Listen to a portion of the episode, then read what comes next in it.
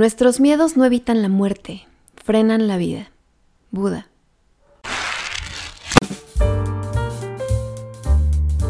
Hola, mi nombre es Alejandra y amo leer. Cuando termino un buen libro, solo puedo pensar en correr y contar todo sobre él. Estás en De haberlo leído antes, un podcast en el que te platico sobre cosas que leo y te invito a reflexionar sobre ellas. Bienvenido.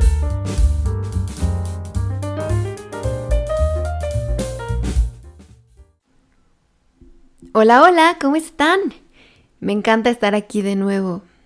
Hoy quiero compartirles pedacitos de dos libros que me encantan. El primero es El arte de la buena vida, de Rolf Dobelli. A mí Rolf me parece un artista, porque tiene una forma brillante de plantear un tema complejo en pocas palabras y dejarte pensando como, wow, no me había planteado esto nunca antes. El segundo libro se llama Piensa como un monje. Lo escribió Jay Shetty y este libro me lo recomendó hace poquitito una mujer preciosa y le agradezco porque me encantó. Lo que quiero hacer hoy es invitarte a reflexionar conmigo sobre la frase con la que abrí este episodio y preguntarte cuántas cosas has dejado de hacer en tu vida por miedo a lo que puede pasar. ¿Y qué tan cierto es que eso a lo que temías pasaría? ¿Eran entonces tus miedos reales? Piénsalo. Nos paralizan miedos grandes tanto como pequeños, miedos fundados tanto como inventados. En los inicios de la humanidad, había que estar alerta porque un ruido entre las hojas de un árbol podía ser el viento, un mapache o hasta un tigre. Y ahí sí se valía esconderse o huir porque el peligro más grande, el del tigre, era primero posible y después mortal. Conforme hemos evolucionado, el peligro se ha vuelto menor. Ahora es imposible salir a buscar comida y ser atacado por un tigre. y sin embargo, tenemos el mismo miedo a situaciones mucho menos amenazantes. Nos da miedo un cambio de imagen, tanto como contactar a un viejo amigo. Nos aterra la idea de estar solos, pero también la de estar acompañados. Empezar un negocio, buscar otro trabajo, decir te quiero, decir ya no te quiero, decir te extraño, viajar, quedarse, morir. Y entre tantos miedos, ¿a qué hora vivimos? Tú dime, de los miedos que has tenido a lo largo de tu vida, ¿cuántos han sucedido como te los imaginaste? ¿En serio? ¿Un corte de cabello fue catastrófico? ¿Invitar a salir a alguien que te bateó fue el fin del mundo? No lo creo. Lo que pasa con los miedos es que somos escritores de ficción y a veces nos contamos unas historias bien fumadas sobre lo que puede pasar. Mi invitación con esto no es, a partir de ahora todos ignoremos a nuestros miedos. ya sé que eso no es posible. Los miedos existen porque de hecho su naturaleza es protegernos.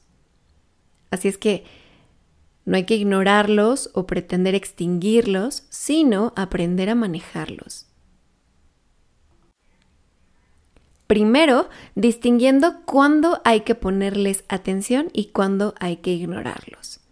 Debemos ser nosotros quienes le digamos al miedo, hey, esto solo es el viento, no es un tigre, tranquilo. Y también tenemos que separar a los miedos que podemos afrontar de los que no.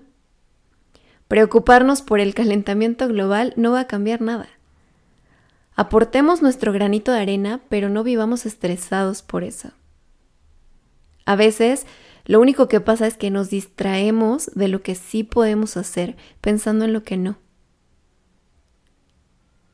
Un ejemplo es que vas al doctor, te dice que tiene que tienes altos tus niveles de glucosa.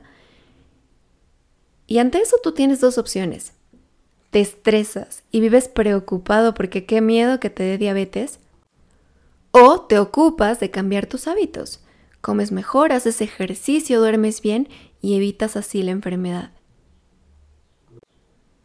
Otro ejemplo es que estés ansioso porque tus papás se van a morir un día. Tienes las mismas dos opciones. O sufres desde ahora o los disfrutas porque en ninguno de los dos casos vas a evitar su muerte. Lo que digo con todo esto es que el miedo por sí mismo no es malo. A veces nos insta a hacer lo correcto. Otras podemos hacer con él algo malo. Porque o nos congelamos o tomamos malas decisiones a partir de él. No sé, odias tu trabajo, pero qué miedo empezar de cero. O estás en una relación que te hace daño, pero sigues ahí porque qué miedo estar solo. Somos curiosos. Pues muchos de estos miedos de los que te he hablado son inservibles. Solamente nos desgastan. Y en realidad no podemos hacer algo para combatirlos. O son miedos que nos estamos inventando. A ver, en la naturaleza hay un ejemplo de esto, los gorriones. Estos animalitos tienen muchos depredadores naturales, mapaches, lechuzas, halcones. En Canadá, un grupo de investigadores hicieron la siguiente prueba. Delimitaron con redes una parte del bosque. Así evitaban el paso de los depredadores hacia los gorriones. Y los gorriones Deberían de saber esto porque ellos mismos no podían traspasar las redes. Pero los investigadores hicieron una pequeña trampa. Pusieron bocinas escondidas en las dos mitades del bosque. La parte que enredaron. En una mitad se reproducían sonidos de los animalitos eh, enemigos. En la otra, solo más sonidos de la naturaleza. Y al final del estudio, descubrieron que los gorriones pusieron muchos menos huevos en la mitad con los sonidos malos y hasta descuidaron a sus crías por miedo. Esto prueba que desde los pajaritos hasta nosotros tomamos decisiones por miedos que ni siquiera son reales. Rolf, el escritor del primer libro que te mencioné, dice que entre más conocemos a nuestros miedos, más podemos ver lo absurdos que muchos de ellos son. Él propone hacer el ejercicio de escribir en una libreta todas las cosas que nos han dado miedo e imaginarnos como jugando cuál sería el worst case scenario, lo peor en lo que ese miedo se podría convertir. Y después califiquemos qué tan posible es que eso pase. Los gorriones hubieran pensado que lo peor habría sido ser atacados por cualquiera de los enemigos.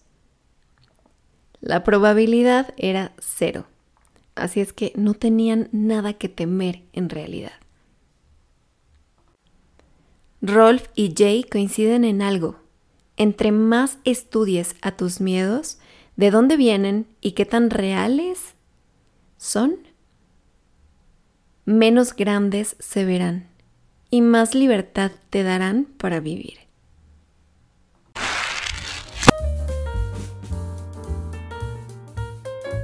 Esto ha sido todo por hoy. Me encantó compartir contigo.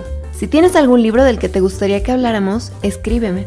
Estoy en Twitter e Instagram como de haberlo leído y de haberlo leído antes. Si el episodio te gustó, arróbame y ayúdame a difundir. Hasta pronto.